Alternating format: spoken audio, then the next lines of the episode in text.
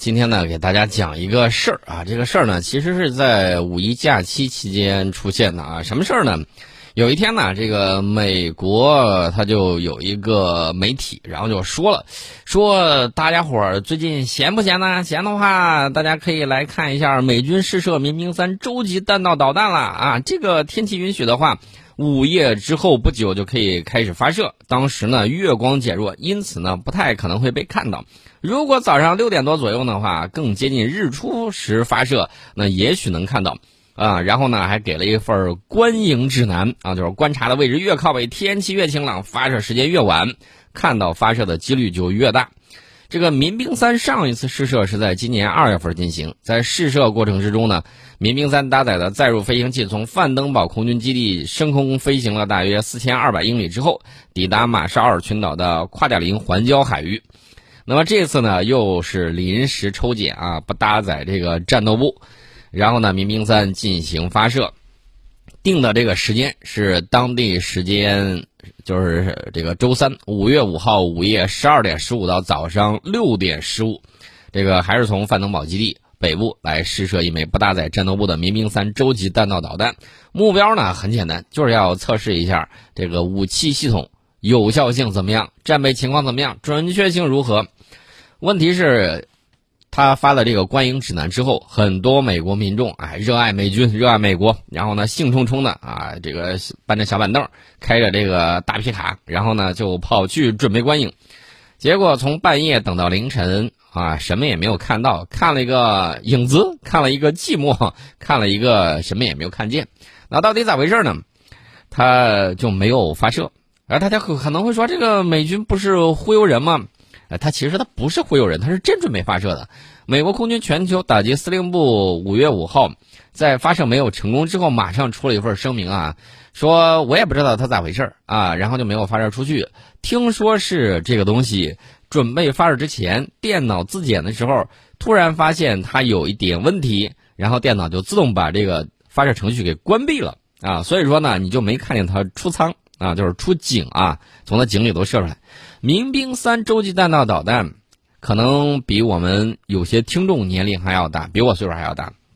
民兵三洲际弹道导弹已经服役超过五十年了，半个世纪啊，已经进入寿命末期了，亟待延寿和更换。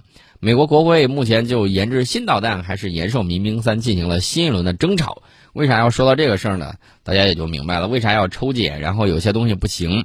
它其实呢，一方面呢是向哎，咱们示威，为啥呢？民兵三毕竟是这个三位一体核打击手段之一。另外一方面呢，是想告诉盟友，看见没有，我的肌肉还是挺硬疙瘩的啊！你是不是还得跟着我这个一块儿走？不然的话，你当了二五仔怎么办？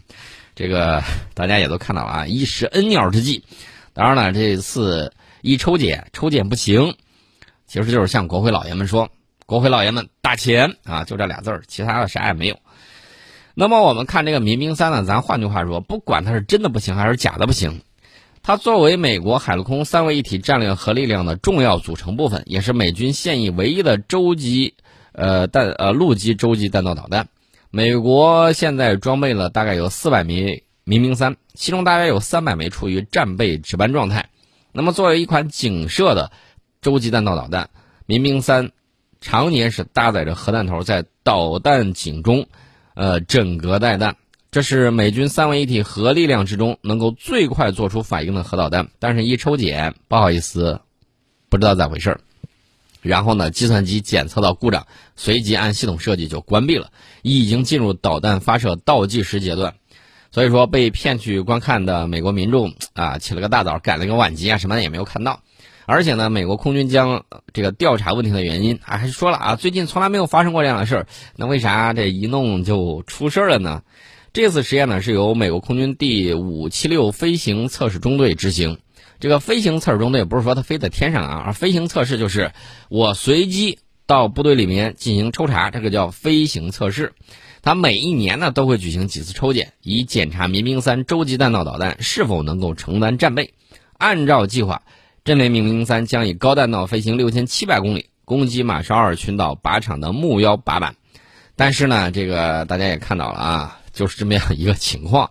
民兵三导弹部队暴露出来的，一方面呢是有纪律问题，然后呢也有软件系统老化的这个问题。呃，大家可能会说，咋会就跟纪律问题牵扯上呢？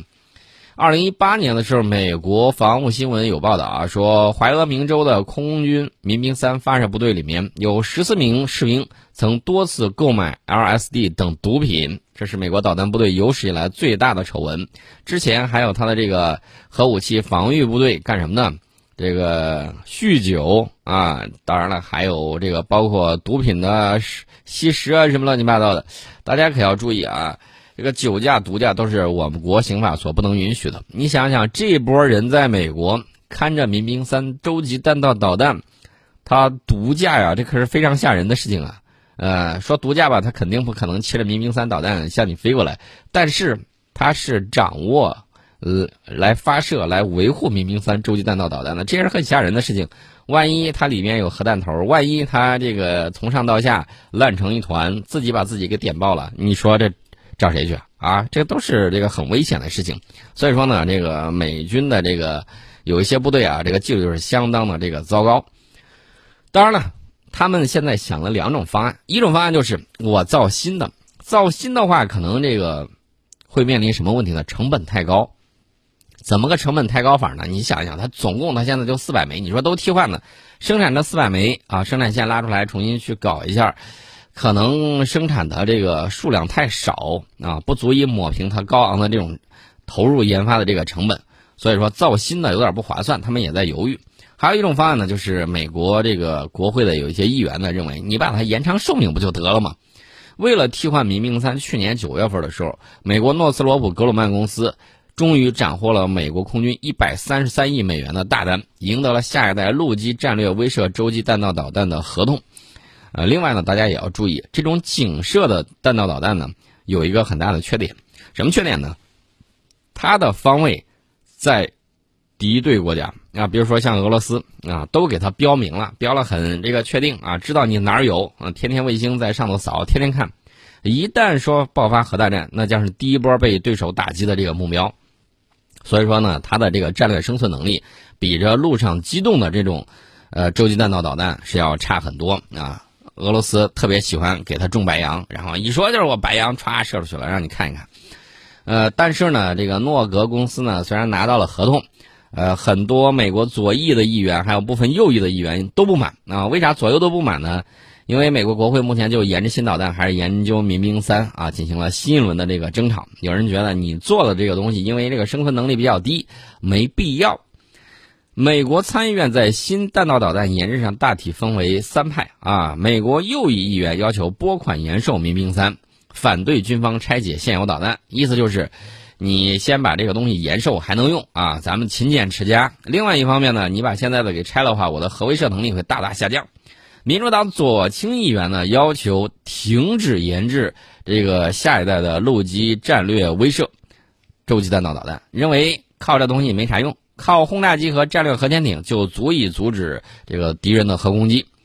还有议员呢说，咱都甭整这些了，这些都没有啥用，咱搞一下这个新的这种导弹，别延寿这个民兵三啊。反正这个美国军方呢，他们的这个表态是支持下一代陆基战略威慑导弹项目。呃，原因很简单，这个美国军方呢，你不这么开新项目，怎么去挣钱呢？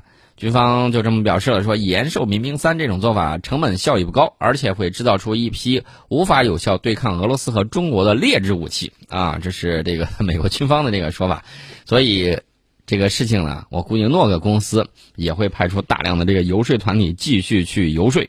原因很简单呢，到我嘴边的合同还能让你们给捞出来，这个事情可能不太好弄啊。白掏那么多钱养活你们呢？好歹我也是这个美国全国数得着的啊前几大军火商之一，所以接下来他们还会有怎么样的这个博弈，我就不清楚了啊！有网友就调侃说：“我做售后我知道，一般发射不成功这种情况都是老鼠咬线了。”这个当然开玩笑啊，咱就不不采纳这种说法了啊，那个逗大家一乐。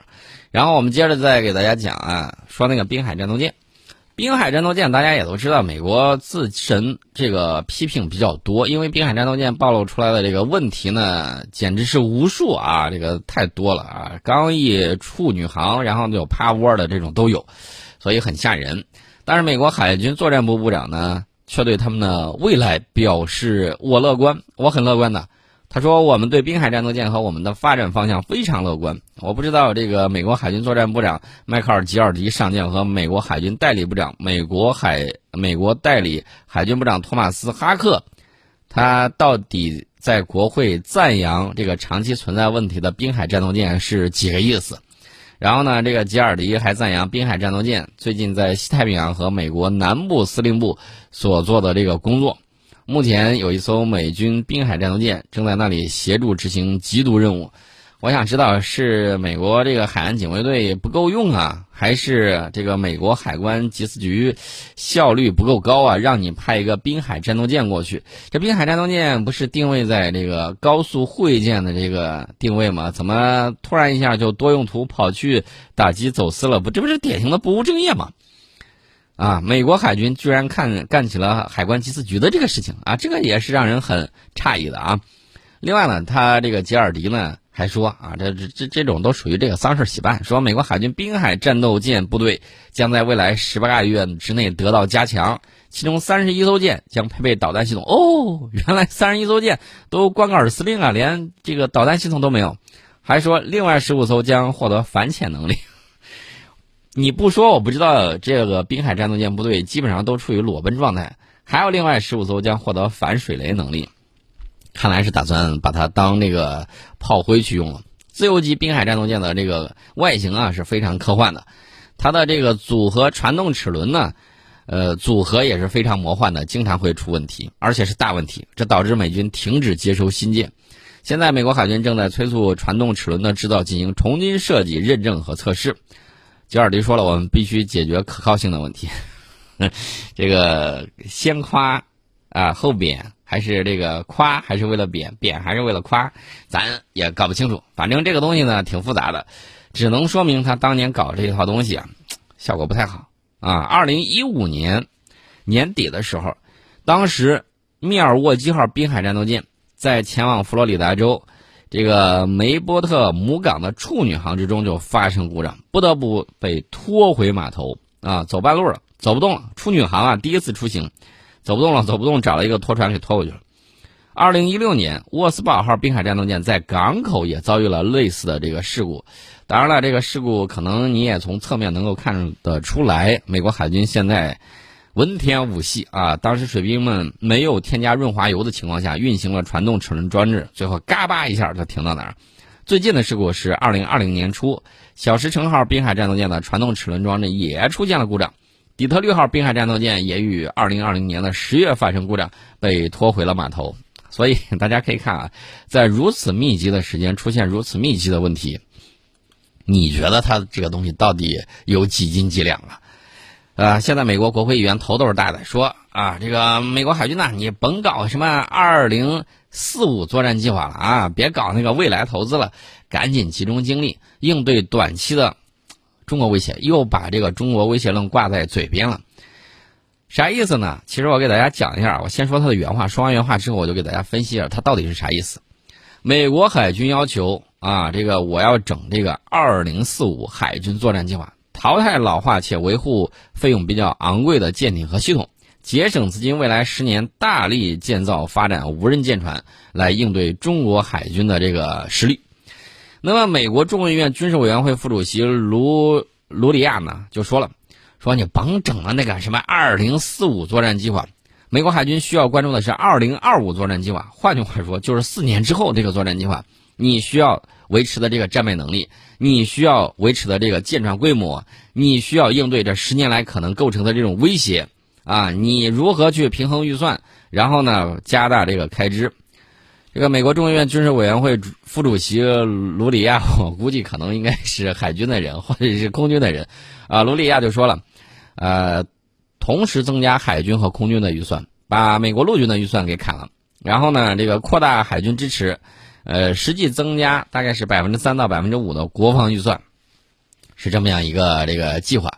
这个卢里亚，我告诉大家，这个是前巡洋舰的副舰长啊，而且呢，这个是一位女性啊，弗吉尼亚州的民主党的这个众议员啊，现在呢，这个当当了这个美国众议院军事委员会的副主席啊，人家呢是有这个专业的，所以我告诉大家，为什么我说他是海军的人，这是有原因的。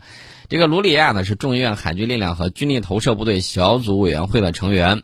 之前他是担任过美国海军安琪奥巡洋舰的副舰长，现在美国明白美国的这个旋转门了吧？就是你原来当舰长，然后呢，后来就让你到众议院去当议员。这样的话呢，你原来是干嘛的？你后边还可以支持干嘛？当然了，我也平均的给大家分一下啊。这个海军里面也有，这个空军里面也有，咱都往这儿去。不然的话，你找那些不专业的，他给你说不出来一二三。所以说呢，还是整专业人士。专业人士呢，跟这个利益集团捆绑在一起。你说买军舰买谁的？支持不支持这个老军种啊？那肯定得支持啊！支持怎么办呢？形成一个密切的这个利益共同体。然后呢，就形成了美国军工复合体尾大尾大不掉的这个情况。当然了，你干完这个之后，啊，他当然会这个论功行赏。如果你在任期间做得好，那么将来你退了之后或者怎么着，哎，通过旋转门再进入企业，然后呢，再挂一个顾问的头衔，给你发啊远超你想象的这种工资啊，或者是这个顾企业嘛给你发奖金啊什么之类的，都是可以的。这就是他们的这种。呃，把一系列的这种潜规则，通通的啊，就这么明面化了，这是他们的这个情况。那至于说他们这个二零二五的这个计划能不能达成，那你自己看吧。啊，卢卢里亚是呼吁做大蛋糕啊，然后增加国防预算，增加海军和空军的预算啊。他表示，与中国的竞争将更多的依赖海军和空军。大家不要忘了，前一段时间美国陆军是怎么说的呢？说我能够冲到第一线去啊，我能够搞这个分散部署。美国海军跟美国空军都乐了，我们啊这个忙不迭的从第一岛链撤到第二岛链，还觉得不安全？你你要钱要疯了吧？然后呢，直接往第一线冲，呃，好连呀，那全该死鬼啊！所以说呢，你看吧，这个军种之争，当然了，还有很多是利益之争，咱就不去操他这个心了啊。回头我们跟大家接着聊啊，这最近一段这个事情比较多，我们挨个给大家说。